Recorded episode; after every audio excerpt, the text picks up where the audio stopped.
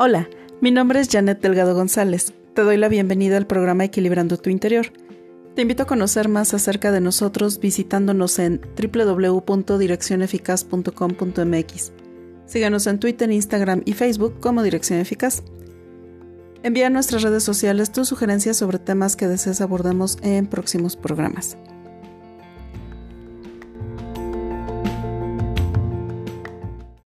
En nuestro programa de hoy te hablaré sobre placer y culpa.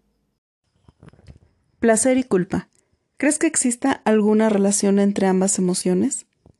Recuerda que las emociones son parte natural de todo ser humano y los sentimientos los alimentamos mediante nuestros pensamientos que provienen de nuestras creencias.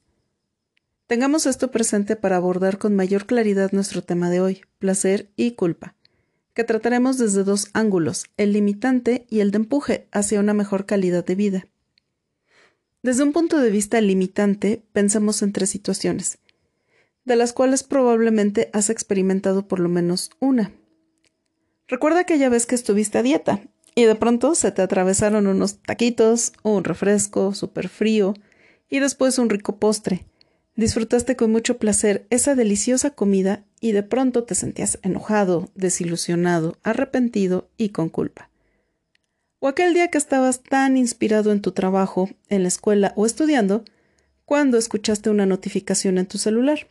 Revisaste, el tiempo voló y de pronto ya era muy tarde. Te sentías cansado y preferiste continuar viendo alguna serie o navegando en redes sociales para seguir al otro día y aunque disfrutaste de ese tiempo de ocio, te sentiste culpable por no hacer lo que te comprometiste a hacer. O de pronto te encuentras a una expareja, platican, disfrutan el momento, recuerdan las cosas placenteras de su relación. Todo ello te hace salir de la rutina y olvidar esos problemas de casa que traes arrastrando con tu pareja actual. Y de pronto te encuentras a punto de ser infiel a tu pareja con tu ex, lo cual te genera placer por la emoción y un fuerte sentimiento de culpa al llegar a casa. Como puedes darte cuenta, estos tres ejemplos tienen algo constante, que son el compromiso y el esfuerzo. En el primer ejemplo, el compromiso es cumplir una dieta, lo que supone un esfuerzo al evitar comida que se considera rica y poco saludable. En el segundo ejemplo, el compromiso es cumplir con las actividades laborales o escolares que suponen el esfuerzo de evitar distracciones que te gustan. En el tercer ejemplo, el compromiso es tener una relación monogámica y el esfuerzo es rechazar la diversión y contacto que supones puede ocurrir con otras personas. Pero, ¿por qué ocurre esto? Primero separemos qué es placer, qué es culpa y qué emociones suelen generar el compromiso y el esfuerzo. El placer es un sentimiento positivo agradable o eufórico, que libera dopamina poniendo en marcha una serie de cambios en el cerebro, con una cascada química de neurotransmisores opiáceos endógenos que nos generan sensaciones placenteras, y se manifiesta al satisfacer alguna necesidad. Ejemplos de placeres y necesidades naturales de toda persona son la bebida al tener sed, comer cuando tenemos hambre, descansar cuando tenemos sueño, divertirnos al estar aburridos, conocimientos y cultura ante el desconocimiento, la curiosidad y la necesidad de crear y desarrollar el espíritu. Ahora, ¿qué es la culpa? La culpa se considera una emoción limitante, pues nos hace sentir mal. Normalmente ocurre cuando rompemos o creemos haber roto ciertas normas personales, sociales, de carácter ético, natural, religioso, sexual o existencial. El sentimiento de culpa es la suma del arrepentimiento y la vergüenza, y nos lleva con facilidad a la tristeza, la autocompasión, los remordimientos, provocando una mezcla de emociones y sentimientos que nos hacen sentir mal y que además se retroalimentan entre sí, dificultando su identificación y una superación positiva de los mismos. Entonces, retomando, las tres situaciones que te mencioné, observamos que nos encontramos ante una culpa causa-efecto, pues se hizo algo que se pensaba no debía haberse hecho, y también a la inversa, no hicimos algo que creíamos debía haberse hecho. Entonces llega ese sentimiento de malestar. Algo muy interesante con la culpa es que puede ser por situaciones reales, como las mencionadas, o por situaciones imaginarias, como supuestos. No respetar la dieta, no terminar el trabajo y experimentar una infidelidad es hacer algo que pensamos no debía hacerse. El atracón de comida, perder tiempo en redes sociales y ser infiel. Y de igual forma se dejó de hacer algo que creíamos debía hacerse. Comer sano, enfocarse en el trabajo o estudio y respetar la relación de pareja actual. Ahora, en estas tres situaciones, las constantes son el compromiso y el esfuerzo, que derivan de creencias obtenidas en casa, en el contexto social y cultural. ¿Cómo mantener el compromiso que has hecho para evitar sentir culpa y sí disfrutar de sensaciones placenteras? Sigamos, logrémoslo a través de cuatro pasos. Primero, haz una lista de tus valores en orden de importancia. El paso 2. Enlista las creencias que tienes en torno a situaciones que normalmente te generan placer y culpa. Paso 3. Decide si esas creencias son correctas para ti tomando en cuenta tus valores o si quieres cambiarlas. Paso 4.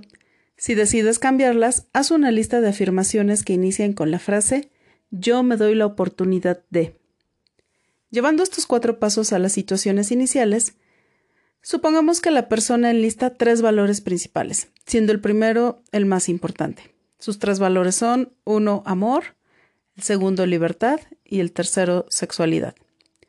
La situación que genera placer y culpa es el comer lo que está prohibido, de acuerdo a la dieta. Supongamos que tres creencias alrededor de esta situación son la primera, la comida sana sabe fea, la segunda, la cantidad o las cantidades más bien grandes de comida chatarra calman la ansiedad y me dan placer. Y eh, la tercera creencia, comer en exceso aleja de la intimidad con la pareja y esto genera culpa. Digamos que estas creencias no cuadran con sus principales valores. Entonces, pueden empezar a cambiarse con las siguientes afirmaciones. Yo me doy la oportunidad de amarme. Se refiere al primer valor. Al elegir, el segundo valor que es la libertad, comida que me nutra y me haga vivir con mayor plenitud mi sexualidad con mi pareja, el tercer valor. Es muy importante que las afirmaciones cubran dos aspectos. Número uno, que sean en primera persona, yo. Y número dos, que sean en tiempo presente. Con estos pasos lograrás tomar decisiones que te alejen de sentimientos de culpa y aprender a vivir los momentos presentes con mayor placer, al enfocar tus acciones con tus valores, obteniendo una mayor congruencia en tu conducta. Ahora, desde el punto de vista de empuje hacia una mejor calidad de vida, el placer suele generar culpa cuando se es autoexigente y el estilo de personalidad está orientado a metas. Digamos que todo lo que haces tiene un objetivo, entonces, al dejar de hacer esa actividad que te acerca a tu meta, te genera culpa. Veamos un par de situaciones. Haces una lista de 10 pendientes para el lunes, pero a mediodía recibes la visita de tus padres, que fueron al médico y aprovecharon para visitarte. Te alegra mucho, pues tenía bastante tiempo que no convivían. Los recibes, los invitas a comer y platicas con ellos. Te agrada su compañía pues es un momento placentero.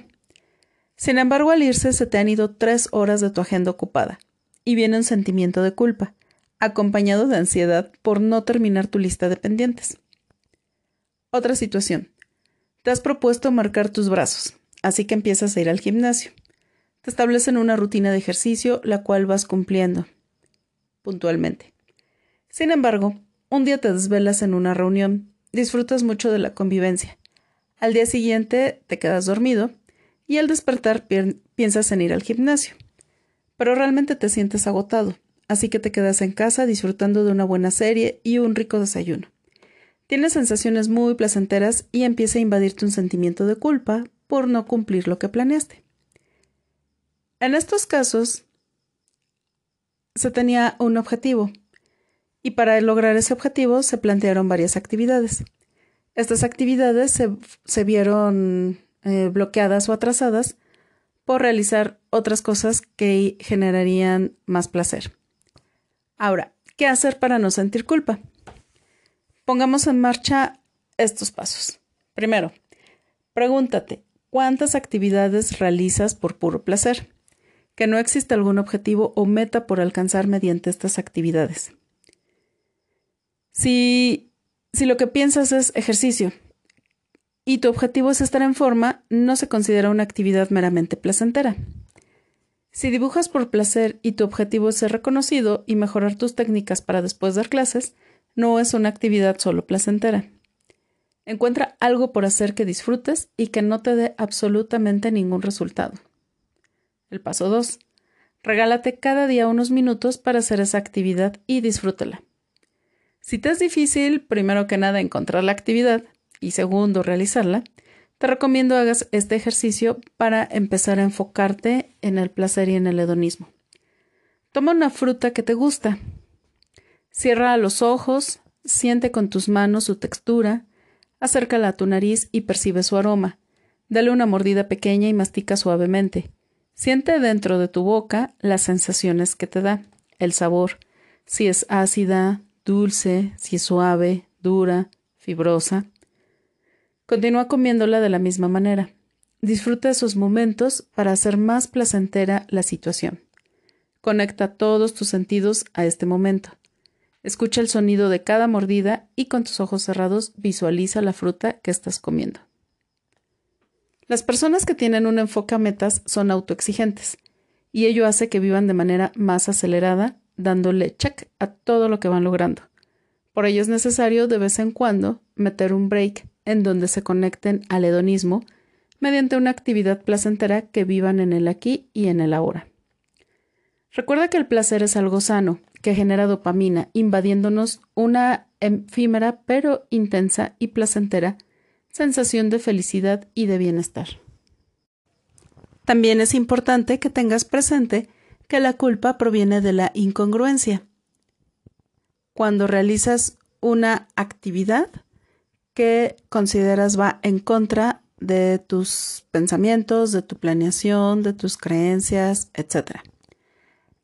Algo bueno es que vayas incrementando el nivel de autoconocimiento, revisando cuál fue la motivación en el momento en que hiciste esa acción incongruente. Y posterior a eso, revisar qué es lo que te genera el arrepentimiento. De esta forma, cuando lo escribes, vas a poder eh, ver esta situación de una manera más objetiva y eso te ayudará ya sea a disminuir o eliminar la culpa. Y bueno, con esto me despido. Recuerda que mediante la constancia obtendremos los resultados que deseamos. Nuestro bienestar depende de nuestra voluntad para hacer las cosas y vivir con mayor bienestar en nuestra vida. Te deseo pases una semana maravillosa, llena de salud, felicidad y la satisfacción de lograr aquellos compromisos que has hecho contigo para tener mayor bienestar. Hasta pronto.